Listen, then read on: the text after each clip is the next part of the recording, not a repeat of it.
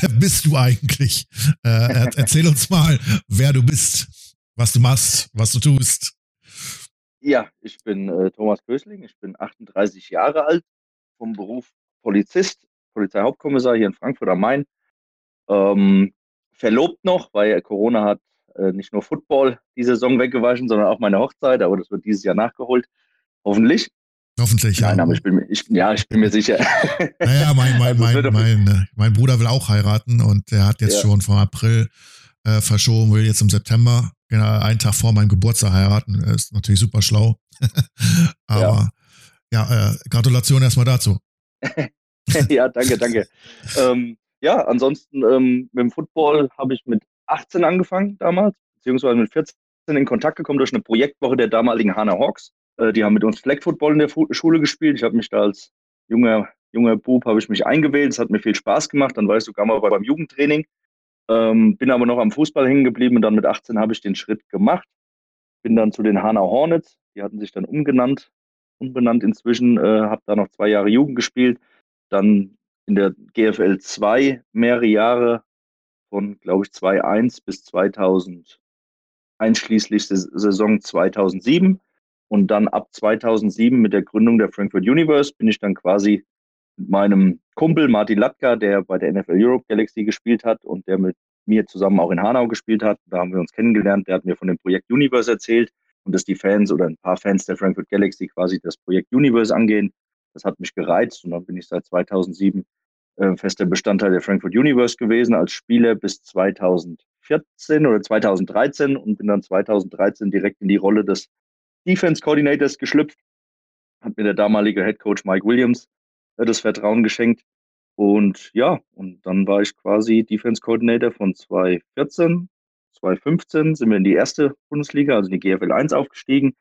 Dann 2016, 2017, 2018 noch, wo wir dann auch German Bowl Teilnahme gehabt haben. Und 2019, zur Hälfte der Saison, wurde ich dann quasi Interims-Headcoach und wäre dann 2020 komplett als Headcoach in die neue Saison gegangen. Dann kam Corona und schließlich jetzt äh, mit dem Wechsel in die European League of Football wurde ich dann äh, Head Coach der neuen Frankfurt Galaxy. Hm. Wie, wie, wie, fühlt man sich denn so als Head Coach jetzt der von den Frankfurt Galaxies? Ist das was, was hat man jetzt für ein Gefühl?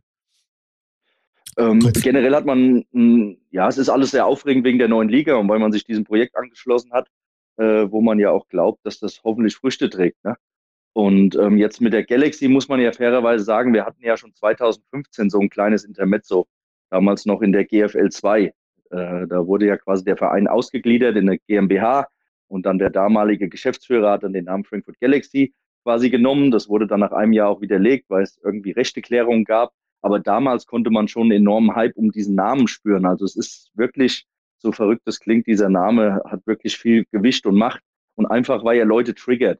Und da geht es, da geht es gar nicht drum, äh, dass man, dass man jetzt sagt, oh, das ist jetzt dasselbe wie damals, sondern es geht darum, dass er mehr Aufmerksamkeit zieht. Und das ist ja auch das, was man sich erhofft. Also wenn man im Radio zehn Meldungen äh, quasi durchsendet und davon wird Frankfurt Galaxy benannt, dann werden von zehn Leuten wahrscheinlich neun mit dem Namen was wissen und vielleicht sogar zehn von zehn.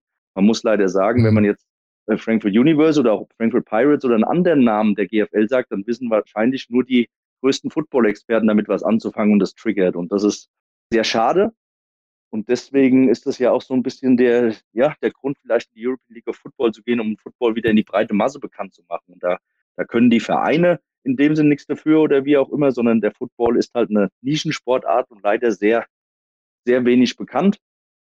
Ja, und da hilft der Name natürlich und man wird jetzt schon öfters angesprochen, beziehungsweise, wie gesagt, die Leute verbinden damit was und damit dann halt kann man, kann man denn sagen, dass die, ja, kann man denn sagen, dass die Frankfurt Galaxy zurück ist oder ist das jetzt eine ganz neue Franchise, äh, die man mit der damaligen Zeit eigentlich nicht mehr oder die nicht mehr viel zu tun hat mit der damaligen Zeit, außer jetzt den Namen? Ja, also ich, man muss es ein bisschen differenzierter sehen. Man muss ganz klar sagen, und das wäre auch vermessen zu sagen, oh, wir sind jetzt die Frankfurt Galaxy von früher und wir sind zurück. Nein, das sind wir nicht. Das war die NFL Europe, das war ein komplettes Profi-Geschäft schon ausgearbeitet durch die NFL. Äh, wir wissen ja auch, da waren 90 Prozent Amerikaner, dann wurden ein paar Nationals eingefügt, die ja auch vor allem äh, den Sinn hatten, dass man sich ein bisschen mehr mit den Spielern identifiziert. und sowas, aber das, das hat ja mit uns jetzt nichts mehr zu tun. Wir lassen den Namen wieder aufleben, aber schon mit der, mit der Prämisse, aber auch mit dem Glauben, dass wir natürlich europäischen Top-Football bieten. Ja, also mhm. man kann jetzt nicht sagen, das ist jetzt alles hier irgendwie so eine Scheinwelt. Ich kenne ja auch die Kritiken. Ähm, das wird schon eine gute Sache und ich glaube auch, dass wir hier eine schöne Party und so machen. Wir hoffen natürlich so, wie gesagt, dieses Feeling, was die Frankfurt Galaxy versprüht hat, äh, auch wieder an die Zuschauer zu bringen. Und wir hoffen, dass viele Zuschauer sich diesem Projekt annehmen und dann für sich entscheiden, hey, macht das Spaß? Ist das, ist das was Schönes? Kann man da wieder hingehen? Oder halt auch nicht. Aber äh, ganz klar, und das, das möchte ich auch nochmal betonen, wir sagen jetzt nicht, wir sind die alte Frankfurt Galaxy, sondern wir haben jetzt die Chance, den Namen wieder Leben einzuhauchen weil es ist ja so, er war ja seit 2007 dann eigentlich von der Bildfläche verschwunden. Und so viel Positivität, wie mit dem Namen hier im Rhein-Main-Gebiet in Frankfurt verbunden wird, ist es, ist es ja eigentlich schade gewesen. Von daher jetzt die Chance, äh, wieder mehr Leute hoffentlich in das Stadion zu bekommen und für Football zu begeistern. Mhm. Und was, was war jetzt so da, das, der, der ausschlagende gegebene Punkt, dass man gesagt hat, okay, wir machen jetzt, äh, wir gehen jetzt komplett, wir, ihr seid ja mit den kompletten Coaching-Stuff rübergegangen zur Galaxy von der Universe. Äh, was war da so der Punkt, wo man gesagt hat, okay, wir gehen jetzt von der, äh, wir gehen jetzt von der Universe zur Galaxy rüber? Ist, hat man da so einen Entscheidungsprozess gehabt oder ist, äh, wo man sich zusammengesetzt hat und gesagt, äh, wir machen, wir gehen jetzt geschlossen rüber oder äh, hat man da eine eigene Entscheidung gehabt oder wurde das eigentlich vom, vom Management sozusagen äh, über den Kopf entsch entschieden? Nicht vom Management entschieden. Man muss natürlich die Situation hier in Frankfurt ein bisschen anders beleuchten. Also hier ist es ja einfach so gewesen, dass der Verein Frankfurt Universe 2014 sich ausgegliedert hat, beziehungsweise die erste Mannschaft ausgegliedert hat. An diesem Zeitpunkt war der Verein so ein bisschen am Scheideweg. Man konnte sich auch so eine erste Mannschaft in dem Sinne vielleicht auch nicht mehr leisten. Und dann kam gerade das Modell mit einem Geschäftsführer und einer GmbH, der fortan die Verantwortung über diese erste Mannschaft übernimmt, was das Ganze rundherum, ne, Spieleranstellungen und sowas hat, ähm, dann quasi ja federführend ist. Das heißt, der Verein hat die Lizenz gestellt und die GM, die erste Mannschaft war ausgegliedert. Natürlich unter dem Namen Frankfurt Universe. Das war ja auch super. Aber man hat natürlich seit 2015 einen Prozess durchlaufen, der natürlich einen Kader äh, bereitgestellt hat mit einem höheren Budget. Das heißt, man hat mehr Spieler von außerhalb rekrutiert. Ne? Also wir waren ja auch eine Mannschaft, die vor allem viele aus dem Rhein-Main-Gebiet bekommen hat, aus Darmstadt, Wiesbaden, Marburg, aber selbst aus Stuttgart oder Köln sind manchmal die Spieler gekommen und natürlich auch einige Europäer. Und das muss man ja sagen, hatte dann ja so mit einem reinen Vereinsfootball, wie es damals bei der Universe war, nicht mehr viel zu tun, weil es einfach auf einem höheren finanziellen Level war. Ähm, und deswegen kam die Situation dann jetzt in diesem Jahr, dass der unser Geschäftsführer, der sich dann nach mehreren Jahren haben sie sich ja auch äh, oder wurden ja ausgetauscht beziehungsweise haben sich verändert, aber der Geschäftsführer Alexander Korosek, der 2019 quasi die FOB als Geschäftsführer übernommen hat und damit ja auch äh, Sponsor und Investor war, ähm, der hat sich entschieden, dieses neue Projekt European League of Football anzugehen, beziehungsweise er hatte sich auch entschieden, nicht mehr im ALVD quasi bereit zu stehen, ja, weil ihm auch manche Sachen da nicht gepasst haben. Und da muss man hier einfach differenzieren. Diese Mannschaft, die wir in den letzten Jahren aufgebaut haben, mit diesen Spielern von der Qualität und natürlich auch mit dem ganzen Kostenapparat, der hängt, den hätten, hätte der Verein Frankfurt Universe überhaupt nicht stemmen können. Also wir reden nicht davon, dass es hier eine Option A oder eine Option B gab, wo man sagt, willst du da spielen oder da spielen, sondern es ist ein totaler, durch diesen Rückzug wäre ein totaler Umbruch passiert den ja die Frankfurt Universe jetzt auch macht. Und äh, natürlich war man da in einem Prozess, was macht man, aber ich habe diesen Weg 2014 als Coach mitgegangen und habe da auch wirklich eine Mannschaft von mit Mike Williams zusammen von null quasi hoch rekrutiert und wieder aufgebaut. Und da habe ich einfach gesagt, hier, diese European League of Football ist ein besonderer sportlicher Reiz. Und wir haben jetzt in den letzten Jahren auf höchstem sportlichen Niveau gespielt. Und um dieses Level, was man sich erarbeitet hat, auch weiterzuführen, war die European League of Football für uns der einzige Schritt, muss man sagen. Und ganz klar, dieser Reiz, Football größer zu machen und auch mal, ja, vielleicht die Strukturen ein bisschen aufzubrechen, weil es ist nicht, kann ich persönlich sagen, nicht alles rosig, was ist. Wobei ich auch ganz klar sagen will, dass der AVD absolut seine Berechtigung hat und die Vereine sind ganz, ganz wichtig. Aber es gibt natürlich auch genügend Kritik und es gibt auch viele Unstimmigkeiten, die ja auch über Jahre bekannt waren. Jetzt haben sich halt Leute entschlossen, da einen neuen Weg zu gehen. Dann kam Patrick Gesume mit dem Idee und dieser Vision der ELF und jetzt stehen wir hier. Und das war so ein bisschen der Gedankenprozess. Mhm. Ähm, um jetzt da mal darauf zurückzukommen, ähm, lag es jetzt eigentlich an der GFL oder an dem äh, Deutschen Footballverband, dass diese, dieser Hype, den man ja eigentlich in den letzten Jahren gespürt hat, gerade auch durch RAN NFL und Coach Izume, dass man diesen Hype nicht genutzt hat. Warum hat, warum kam das eigentlich nicht? Warum versucht es, muss man jetzt über so eine neue Liga gehen, dass man jetzt, ähm es ist, es ist schwer, ne? Also es ist immer leicht mit dem Finger zu zeigen und das möchte ich in dem Sinne auch gar nicht. Was heißt, man hat den Hype nicht genutzt? Es ist einfach so, dass Football eine extreme Randsportart ist und in diesem Kosmos ist der Football gewaltig. Und wenn man sich mit den ganzen Football-Fans der Vereine unterhält, ist auch alles super, aber es sind halt sehr wenige. Und das muss man sich einfach äh, mal vor Augen führen. Da hilft es auch nicht wegzuschauen. Äh, Fakt ist, es haben städtische Vereine wie Stuttgart oder Frankfurt haben bis zu 500 Mitglieder. Das hört sich vielleicht viel an, aber wenn wir dieses Einzugsgebiet sehen, die Städte, da geht es um Millionen, Millionen Leute, die da wohnen, äh, ist das eigentlich nichts. Und das zeigt, so ein bisschen halt, wo wir mit dem Football stehen. Die Vereine machen alles. Also da so viele gute Coaches und ehrenamtliche Arbeiter und so, das ist alles super. Aber die GFL an sich ist nicht interessant genug. Und das haben vor allem, glaube ich, großstädtige Vereine erfahren. Also wir in Frankfurt auch an eigenem Leib, dass Sponsoren einfach nicht interessiert waren, in dem Paket AFVD oder GFL zu investieren. Und wenn man dann in der großen Stadt spielt, wo einfach die Kosten höher sind, weil man für alles zahlen muss, für Platz, für Stadion und so, ähm, kann man das nicht so wirklich ähm, refinanzieren. Und man muss sich ja auch mal die GFL angucken und da gibt es natürlich die Ausnahmen. Also Dresden macht einen super Job, die sind sehr verbunden, glaube ich, mit dem Land Sachsen, ja, und da muss man den Hut vorziehen. Schwäbisch Hall ist so ein bisschen ne, die Cinderella-Story, so ein kleines äh, dörfliche Struktur, die alles für den Football machen und das ist sensationell, was die aufbauen. Aber die richtigen großen Städte, haben doch kaum Erfolg in der GFL und das liegt doch an irgendwas. Das ist doch in Berlin mit den Rebels, die ein super Verein sind, auch die Adler, aber wenn man sich Stadion oder Trainingsgelände, die Adler machen da jetzt einen Riesenjob, aber es, es fehlt irgendwo. München war früher mal deutscher Meister in den 90ern, seitdem kommt nichts mehr. Hamburg hat seine Probleme, Frankfurt hat seine Probleme. Köln war kurzzeitig mal verschwunden, haben sich jetzt wieder durch super Jugendarbeit in die erste Liga gekämpft. Aber auch das hat doch alles seine Gründe, weil es in der Stadt sehr schwer ist, in diesem Kosmos Football auf dem höchsten Level zu bieten. Und das ist einfach ein Fakt, ja. Hm. Ähm, Gibt es denn jetzt auch, so, auch so eine, so eine Koexistenz zwischen der Galaxy und der Universe? Ja, also es, man muss ganz klar sagen, der AVD erlaubt es nicht. Ne? Da gibt es ja diesen Paragraphen 5, der jegliche Zusammenarbeit von einem Team, das AVD mit, der, mit einer anderen Liga oder mit wie man das auch immer nennt, verbietet, weil sonst die Gefahr der Lizenzen ist und dem muss man sich einfach fügen. Ähm, ich bin seit 2007 bei Universe gewesen, habe den Verein mit vielen anderen als Spieler und als Trainer mit aufgebaut und weitergeführt. Natürlich habe ich großes Interesse, dass es, dass man mit Universe irgendwie mal was machen kann, aber es ist de facto im Moment nicht so.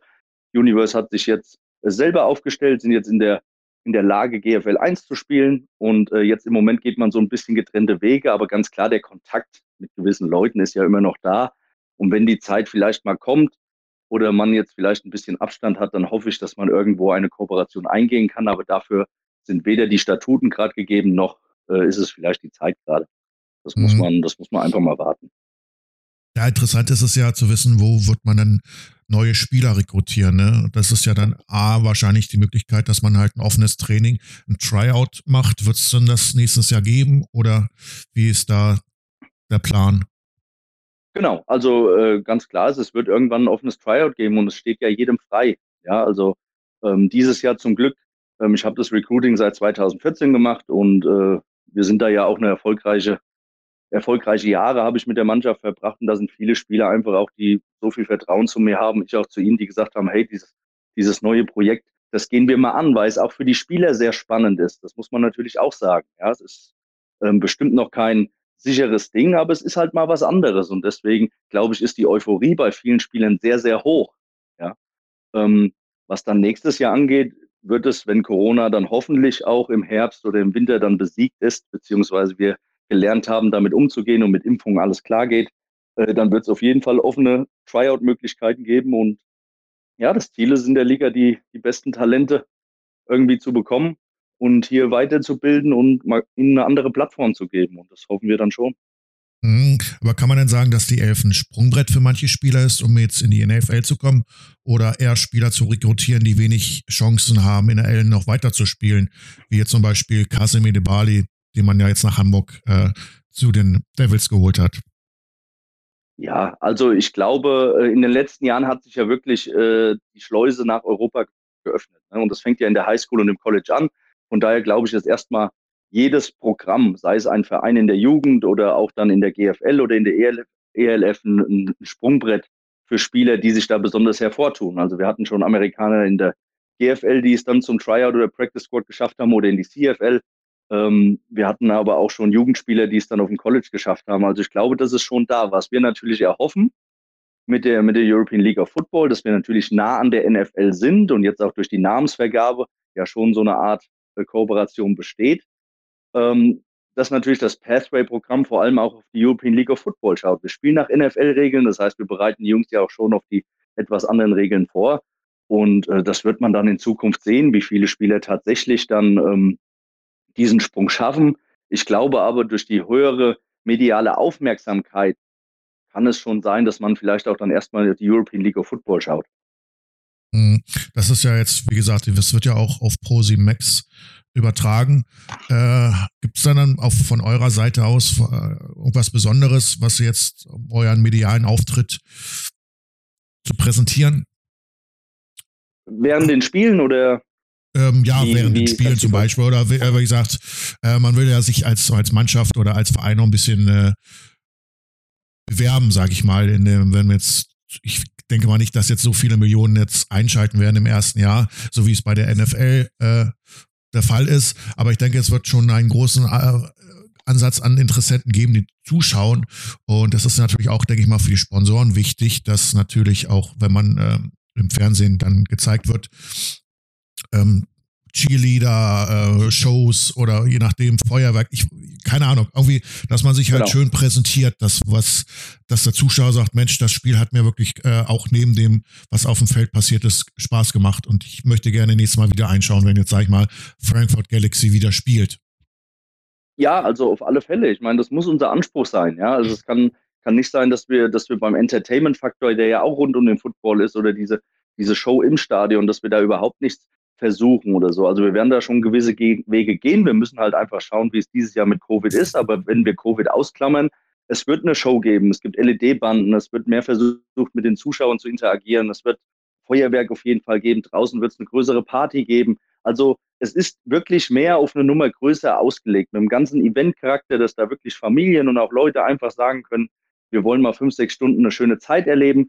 Ähm, und dann werden wir sehen, wie das erlaubt ist. Äh, was das Fernsehen angeht, also ich glaube schon, dass Pro7 Max natürlich mit RAN NFL, das ist das wahrscheinlich ja, größte Football-Produkt, was es in Europa gibt. Die Einschaltquoten sind sensationell.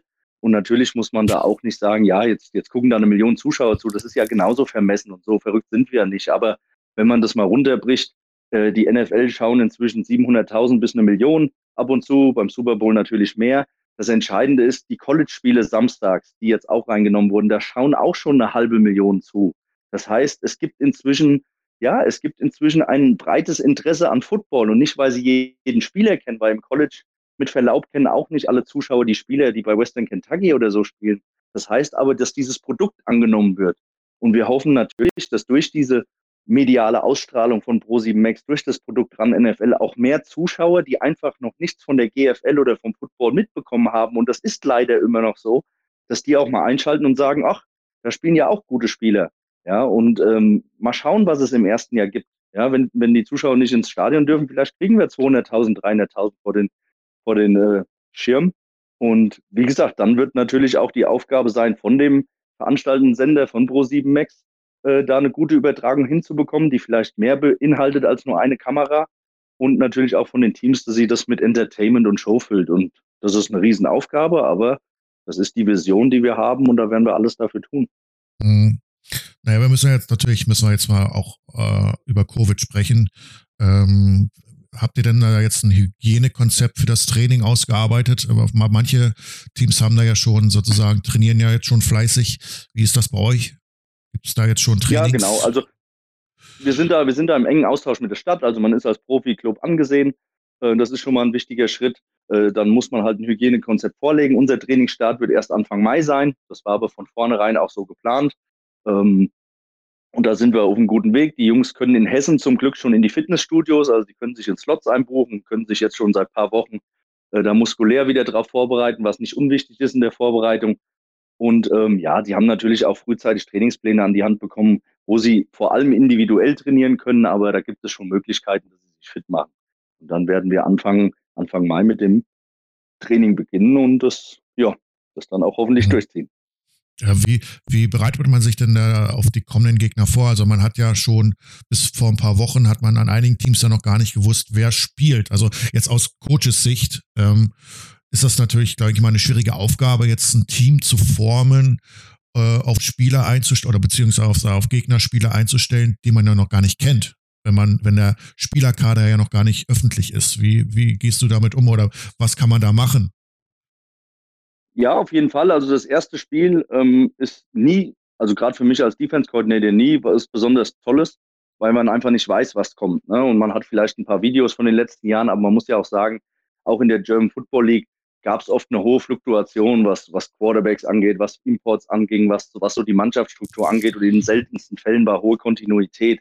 Das heißt, man wusste im nächsten Jahr durch die neuen Coaches nicht, was kommt da jetzt für ein Offensystem. Von daher ist die Situation eigentlich relativ gleich. Äh, es wird in der Liga im Mai gewisse Scrimmages geben, ja, wo man dann auch Videofilm bekommt. Das wird auch unter der Liga geteilt. Das heißt, man bekommt schon mal einen kleinen Eindruck von dem ersten Gegner. Aber ganz klar ist, das erste Spiel ist wirklich das schwerste, ähm, gerade aus Defense-Sicht. Und äh, natürlich, die Offense weiß auch nicht so, was auf der anderen Seite gemacht wird, aber die können schließlich agieren und so ein bisschen ihren Stempel draufsetzen. Aber so ist es halt im Football. Ne? Am Anfang muss man mal gucken und dann muss man feinjustieren und dann nach zwei, drei Spieltagen hat man genug Videomaterial, um wirklich gut zu scouten und dann seine Gegner auch besser kennenzulernen. Mhm. Also es, die Zeit reicht also eigentlich aus für die Coaches und für Spieler, sich auf die auf das erste Spiel, sage ich mal, mental, aber auch physisch vorzubereiten. Ja, also es, es müsste ausreichen. Ne? Wir haben Anfang Mai geplant und äh, Mitte Juni beziehungsweise Ende Juni 20. rum wird das erste Spiel stattfinden. Das heißt, es sind sieben bis acht Wochen. Jetzt muss man dazu sagen, dass die Jungs halt wirklich ins Fitnessstudio schon gehen konnten und hier auch Laufeinheiten absolvieren konnten. Von daher bin ich da positiv und spielerisch. Mhm. Jetzt in unserem Fall, wir haben schon eine relativ eingespielte Truppe. Also, wie du ja auch gesagt hast, äh, der Coaching-Staff, der mich ja auch die letzten Jahre begleitet hat, hat auch entschieden, diesen Weg mitzugehen, auch aus den besagten Gründen. Und äh, von daher haben wir auch eine gewisse ja, Vertrautheit und die, die Schemes sind, sind ziemlich ähnlich. Natürlich versucht man sich zu verbessern und muss es natürlich auch sein Spielermaterial anpassen. Aber ähm, da wir mit dem Großteil der Spieler auch schon gearbeitet haben, denke ich, dass diese sieben, acht Wochen ausreichen, um da auch gleich von Anfang an ein gutes Niveau zu bringen. Aber klar, es wird auch da eine Steigerung geben, wie es in jedem Jahr ist. Hm. Hat man denn jetzt schon irgendwie äh, Stammspieler, die man äh, hat, wo man sagt, okay, du bist Running Back, du bist Quarterback, du bist äh, der Lineman. Ähm, Gibt es da, da schon ein Playbook irgendwie? Ist da was schon in Arbeit? Oder man muss sich da natürlich auch mal ein bisschen äh, intensiv reinschauen, was so die Aufgaben des Coaches sind, ne? Oder deine Aufgaben ja, vielmehr. Natürlich, aber das darf man nicht unterschätzen. Jeder, jeder Coach hat natürlich sein, sein Playbook und ist ready. Ne? Und äh, es gibt inzwischen ja auch Zoom und viele Medien, wo man theoretisch auch schon mit den Jungs viel machen kann. Und äh, von daher natürlich, und jedes Team hat es schon. Das, das, das gibt es gar nicht, dass, dass jemand jetzt noch nicht weiß, äh, wie sein Playbook aussieht. Also da ist man schon, schon sehr weit. Das ist aber bei allen Teams, äh, denke ich, so. Ähm, was, war, was war der erste Teil der Frage? Ähm, ach so, die Spieler, natürlich. Also ich rekrutiere seit 2014 eigentlich die Mannschaft. Mhm. Und ich habe da mir eine klare Struktur herausgearbeitet, wo es natürlich positionell abgehakt wird, wo ich schaue, wo ist das größte Talent hier im inländischen Kader bei den Jungs, die hier aus der Ecke kommen, äh, wo kann ich dann quasi die Imports dazusetzen, dass sie, dass sie zum einen uns natürlich stärken, aber ich muss, wenn ich hier Top 3 äh, einheimische Homegrown-Spieler habe, die, die auf gutem Niveau sind, muss ich keinen Import vor die Nase setzen. Also da werden mehr die Schwächen ausgemerzt, beziehungsweise die Position, wo man sagt, da hat man nicht diese qualitative Tiefe. Und so stellt sich ja der Kader zusammen. Aber unser Kader steht, wir, wir sind zu 95 Prozent durch. Das Einzige, auf was man noch in der Saison jetzt sich ähm, Veränderungen aufstellen muss, ist, wenn Verletzungen kommen, die bestimmt kommen, die kommen in jedem Jahr. Und halt, wenn irgendwas Unvorhergesehenes passiert und man vielleicht merkt, ups, auf der Position ist man nicht ganz so konkurrenzfähig, ähm, dann kann man da auch nochmal Änderungen vornehmen. Aber ansonsten steht der Kader. Hm, da habe ich zum Beispiel jetzt eine Frage von, ähm, von Sascha Gavau. Ähm, wie groß werden die Spielanteile des Local Heroes Moritz Johann Knecht sein? Wird er Gelegenheit haben, in der Crunch-Time Erfahrung zu sammeln oder wird er nur in der Garbage-Time eingesetzt oder wenn sich der Starter verletzt? Ja, Sascha, mit dem habe ich ja sogar bei Universe zusammengespielt, von daher Grüße gehen raus. Ähm, ja, Moritz ist ein großes Talent. Also wir haben ja Moritz schon in den letzten Jahren bei Universe quasi äh, mit ihm spielen und trainieren dürfen und auch, das haben wir uns auch damals schon zur Aufgabe gemacht. Er war 2019, glaube ich, der in Anführungszeichen Backup mit den meisten Spielanteilen der GFL und auch der deutsche Quarterback mit den meisten Spielanteilen der GFL. Und er hat auch ein Spiel gestartet und zu Ende gebracht gegen Stuttgart. Ne?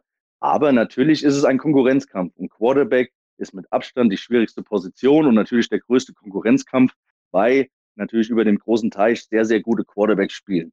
Für jedes Team in Deutschland, und das gilt auch für die European League of Football, wäre es eine Traumkonstellation, einen deutschen Quarterback zu haben, der einen auf ein gewisses Level führt, der auch einen auf diesem Niveau begleiten kann, dass man sagt, man kann vielleicht die Amerikaner woanders hinsetzen.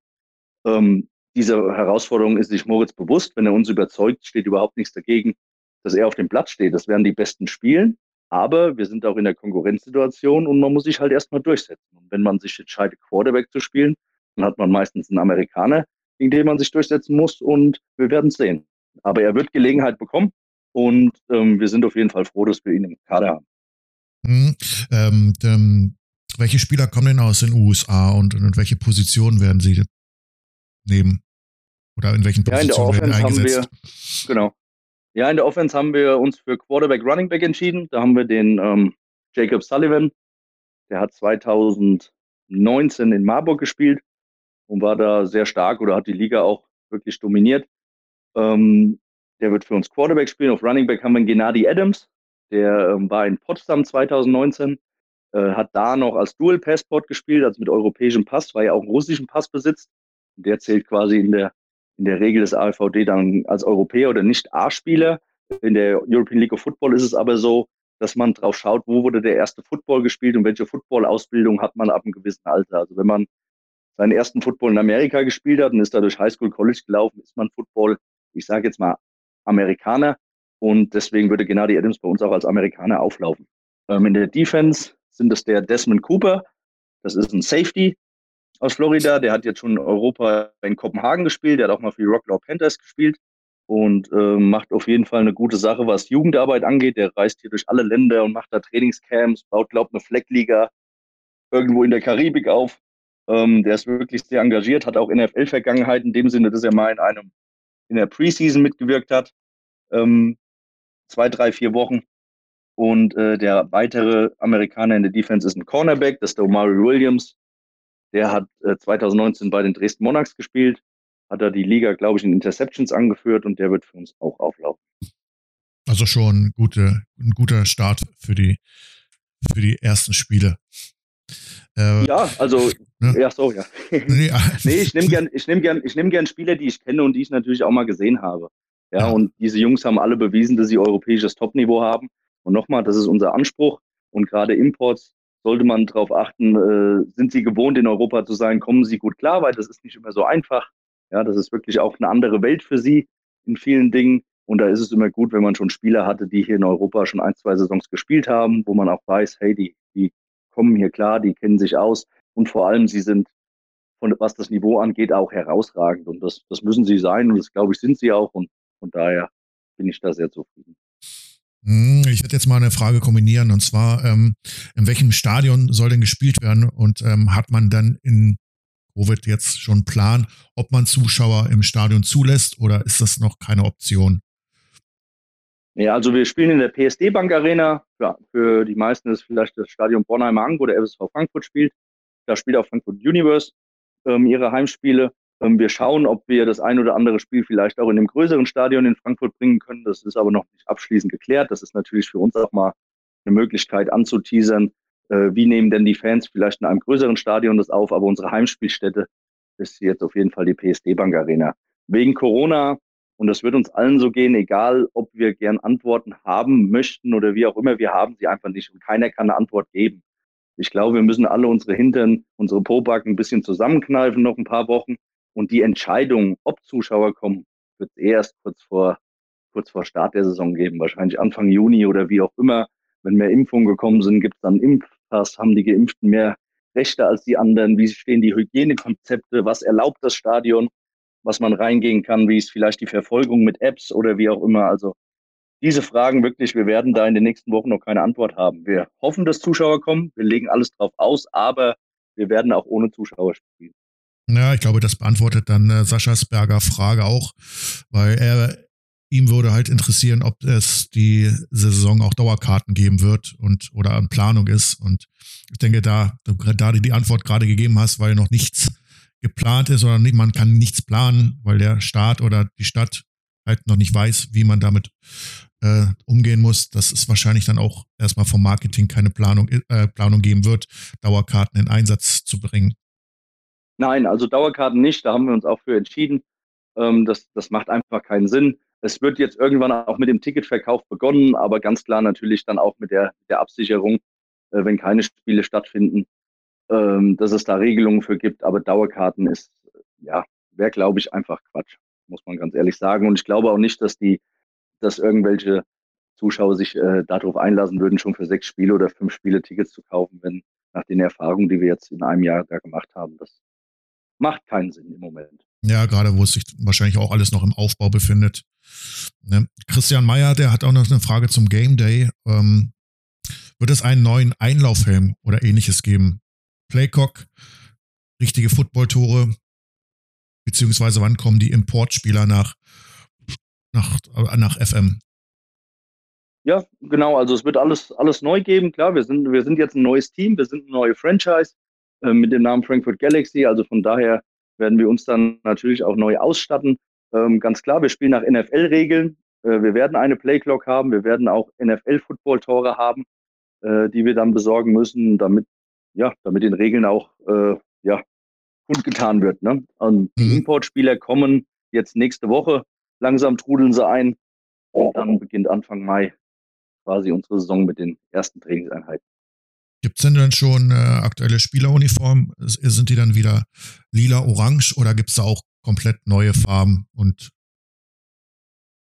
ja, man, man kann es ja ein bisschen am Logo sehen. Ne? Wir sind von dem Orange weg. Ich weiß, das hat eine hohe Identifikation, auch mit Galaxy.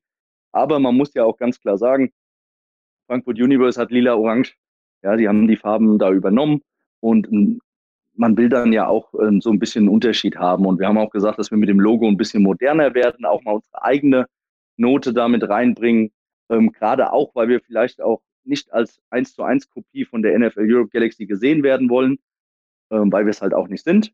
Und von daher sind wir ja in dem lila-schwarz-gold Tonus angelangt und von daher werden die Trikots auch diese Farben haben. Man kann vielleicht einen kleinen Hinweis geben. Es wird vor allem in diese Color Rush ähm, Mode gehen, das, was ja auch die NFL immer mal donnerstags macht. Das heißt, dass man einheitliche Trikots, Hosen und sowas hat, mhm. weil man da rausgefunden hat oder da gibt es Umfragen, die die NFL auch veröffentlicht hat, dass das bei den Fans am besten ankommt. Und da können sich, glaube ich, die Fans auch darauf freuen.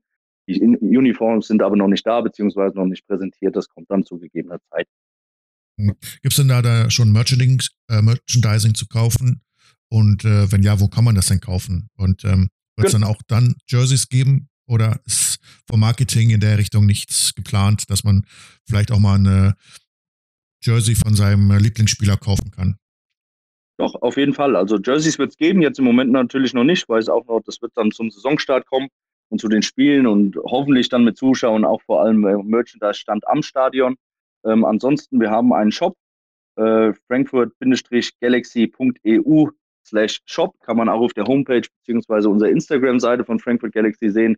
Da gibt es schon viele Artikel, was T-Shirts, Hoodies, Zipper, Caps und sowas angeht. Ähm, ich glaube, da sind wir schon ganz gut ausgestattet, haben da vom glaube, am 11. haben wir mit dem Verkauf begonnen.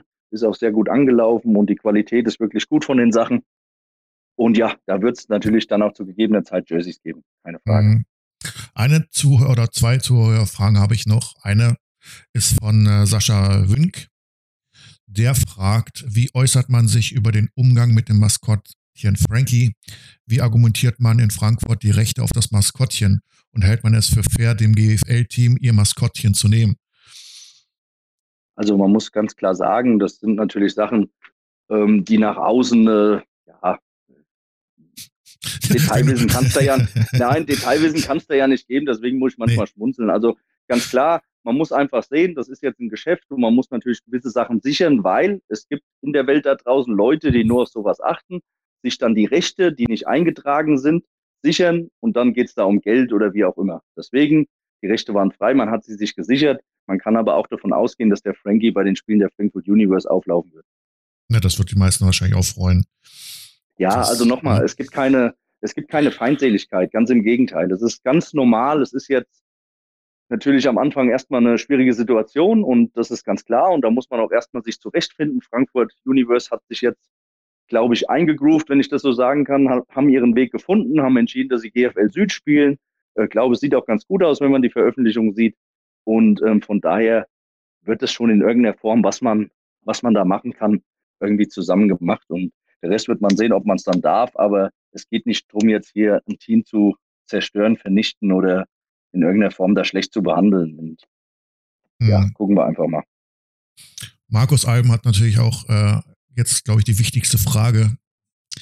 Er fragt, was sind die Gründe der eher spärlichen Informationspolitik der Liga?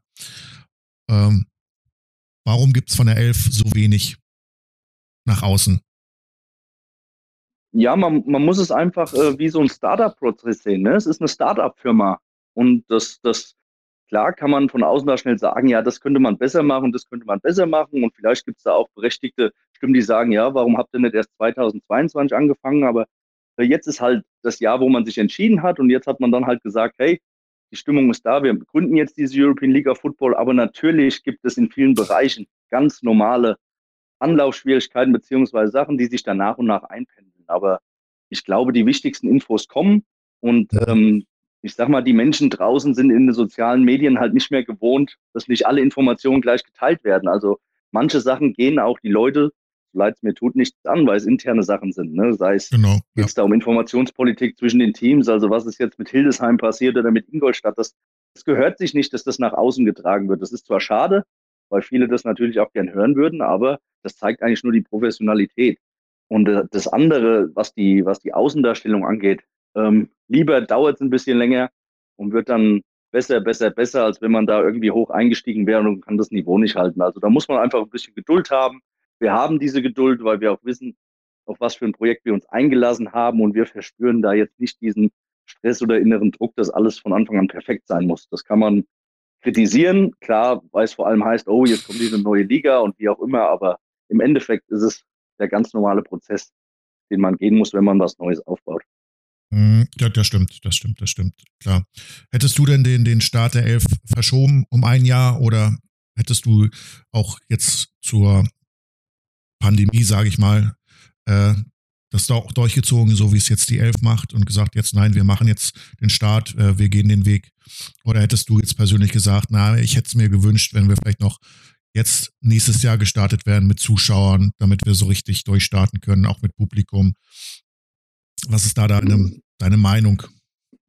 Das ist, das ist müßig zu diskutieren. Ich finde es in Ordnung, wie es jetzt ist. Also es haben sich einfach zum damaligen Zeitpunkt Synergien ergeben und Leute gefunden, die gesagt haben, sie wären ready, äh, sowas zu machen. Und da muss man die Chance auch nutzen, weil in einem Jahr kann viel passieren. Und von daher bin ich damit auch völlig d'accord, dass man diesen Schritt jetzt geht es gäbe bestimmt Optionen oder man kann sich hinterher fragen, hätte man das alles äh, besser aufbauen können, um dann vielleicht mit einem Startschuss alles präsent zu haben. Aber nochmal, entscheidend ist, dass die Leute, die in sowas mitwirken, und da gibt es viel Austausch und da gibt es mehrere Calls in der Woche zwischen den Vereinen, den Franchises und der Liga, wo halt auch so Sachen besprochen werden.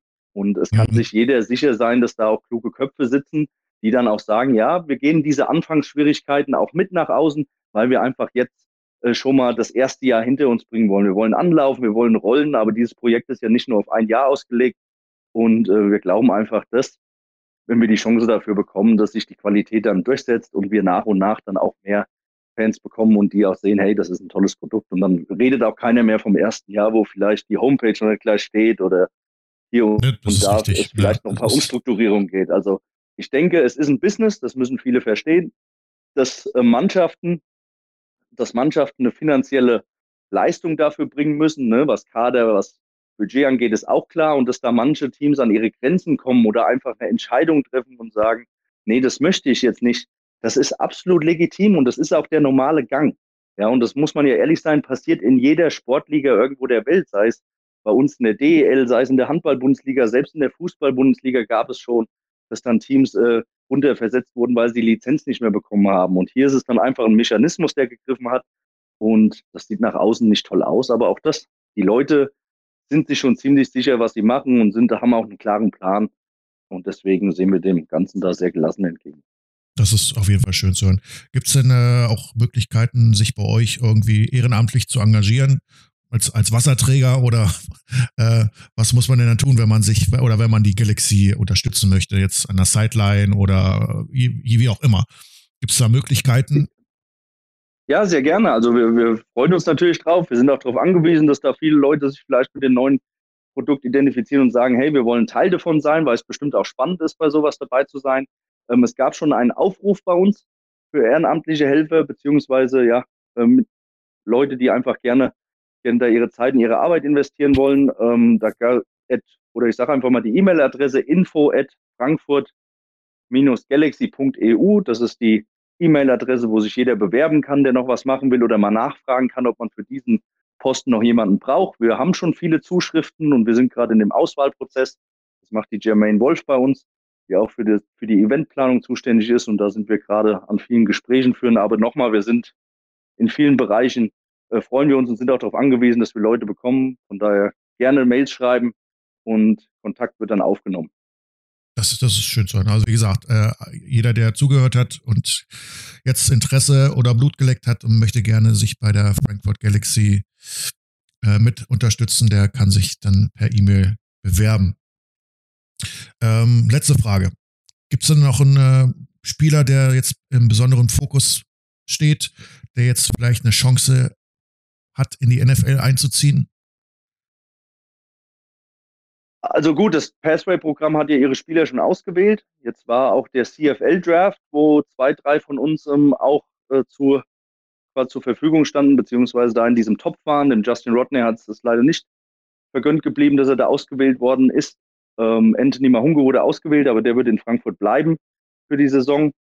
Ähm, aber jetzt im Moment direkt nicht. Man muss aber ganz klar sagen, wir haben zum Beispiel den Mark Anthony Orr, der wurde schon der CFL gedraftet vor zwei, drei Jahren. Das ist aber dann leider aus Sicht der CFL nicht zustande gekommen. Und ähm, den Rest wird man sehen, wenn die Jungs sich präsentieren können, wenn sie dann auch äh, Gamefilm haben. Und dann gibt es ja immer diese Einladung, sei es vom Pathway-Programm oder sei es von der CFL. Aber denen ihre ja, ihr, ihre, ihr Zeitfenster für diese Programme ist für dieses Jahr ja schon ausgelaufen und äh, deswegen steht da im Moment nichts an. Okay. Hast du abschließend, wir sind jetzt schon fast am Ende, noch irgendwas, was du gerne loswerden möchtest, was du oder was dir noch auf dem Herzen liegt? Ach, hier, ich freue mich einfach für das große Interesse an der European League of Football. Ich verstehe wirklich beide Seiten. Ich meine, ich habe wirklich ein langes Vereinsleben jetzt auch mitgeführt und habe da auch viel Zeit und Arbeit reingesteckt wie viele. Und das ist auch wirklich wunderbar, mit Leuten sowas zu erschaffen. Es ist jetzt einfach was anderes. Das muss nicht immer das Böse sein, sondern wir lieben ja auch den Sport und wir versuchen jetzt einfach mal einen anderen Weg, weil wir waren unzufrieden und deswegen hat man halt diesen Schritt oder ist diesen Schritt gegangen. Ich glaube und hoffe, dass man in Zukunft sich da annähert und dann auch gewisse Synergien ja, erarbeiten kann, die dann, die dann beiden Seiten helfen. Ja, und vor allem auch den Vereinen, die sehr wichtig sind weiterhin für Football. Und von daher hoffe ich einfach, dass viele Leute uns einfach ein bisschen die Zeit geben und einfach mal schauen, wie sich das Projekt ausgeht. Und dann werden wir ja sehen, ähm, ob es dann wirklich vielleicht der nächste Schritt im Football ist für die Aufmerksamkeit und für die Präsenz oder äh, wo man dann in drei, vier, fünf Jahren steht. Und wie gesagt, wir freuen uns drauf. Wir werden hier viel Arbeit reinstecken und hoffen auf viele offene, offene Fans, die sich das einfach mal angucken und dann einfach beurteilen, ob es ihnen gefällt oder nicht. Ja, super. Dann äh, ich danke dir, dass du, die, äh, dass du dir Zeit genommen hast, auch für die Informationen, die wir jetzt äh, erfahren haben und freuen uns natürlich auf das erste Spiel. Wenn weißt du, welches erste Spiel, äh, welch, wer euer erster Gegner ist? Weißt du das? Ja, es wird ja immer, es wurde ja schon, glaube ich, ein bisschen geleakt, deswegen kann ich das wahrscheinlich sagen. Also wir werden wohl am ersten Spieltag nach Hamburg fahren. Also gleich schon so ein also richtiges Matchup. Genau, gleich Hamburg Sea Devils gegen Frankfurt Galaxy. Ähm, ja, das ist, glaube ich, der Ligastart, den man schon mal verkünden kann. Super. Da freuen wir uns alle drauf. Ja, dann heißt es, na, dann kann ich nur noch Danke sagen und äh, freue mich, dass du, dass du hier warst. Sehr gerne und immer wieder und bin immer offen für sowas, auch für Fragen, die ja, die mal ein bisschen tiefer oder so gehen, gar kein Problem. Ich will ja auch, dass die Fans mitgenommen werden. Von daher vielen Dank für die Plattform und bis bald.